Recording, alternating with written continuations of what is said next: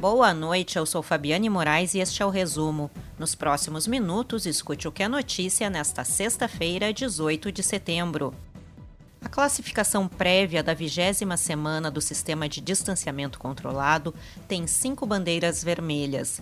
É o menor número de classificação de alto risco para o contágio por coronavírus.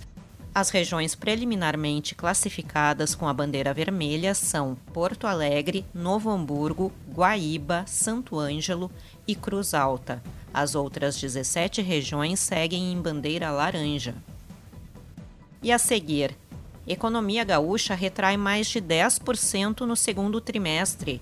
Santa Maria pode ter escola de sargentos do Exército. E a previsão do tempo para o fim de semana.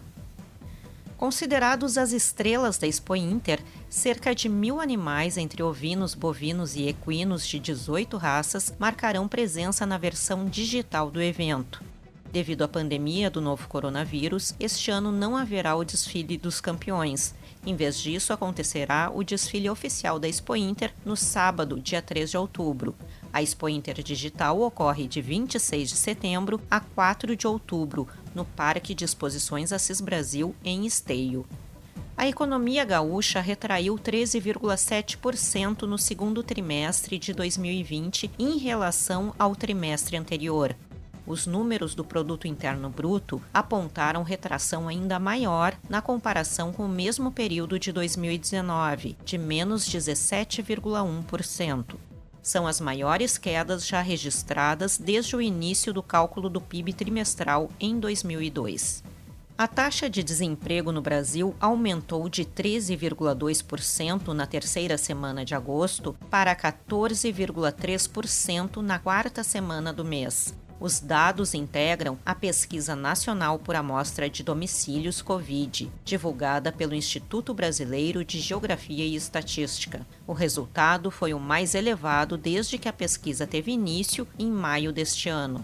Santa Maria está entre os oito municípios brasileiros cotados para receber a nova escola para formação e graduação de sargentos de carreira do Exército. Nesta sexta-feira, o governador Eduardo Leite confirmou o interesse do Estado em receber o novo empreendimento.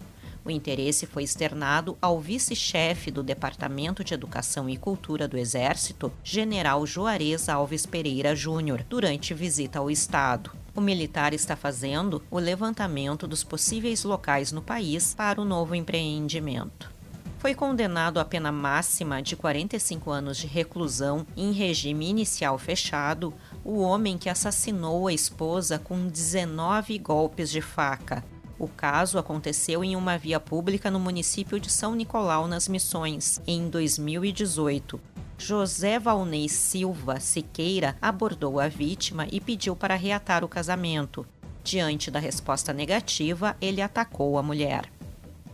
A Polícia Civil prendeu nesta sexta-feira o padrasto da criança de 3 anos que morreu em São José do Ouro. Ele passou a ser o principal suspeito na morte do menino ocorrida no último domingo. Segundo a Polícia Civil, ele era o único presente no momento dos fatos.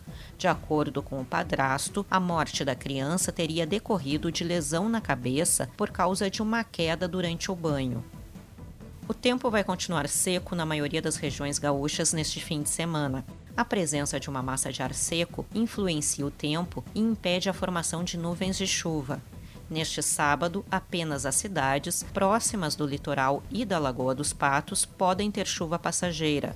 Nas demais regiões, tempo ensolarado. No domingo, volta a fazer frio, com mínimas próximas de zero grau e formação de geada em diversas regiões do estado. Para ler essas e outras notícias na íntegra e gratuitamente, acesse agorars.com.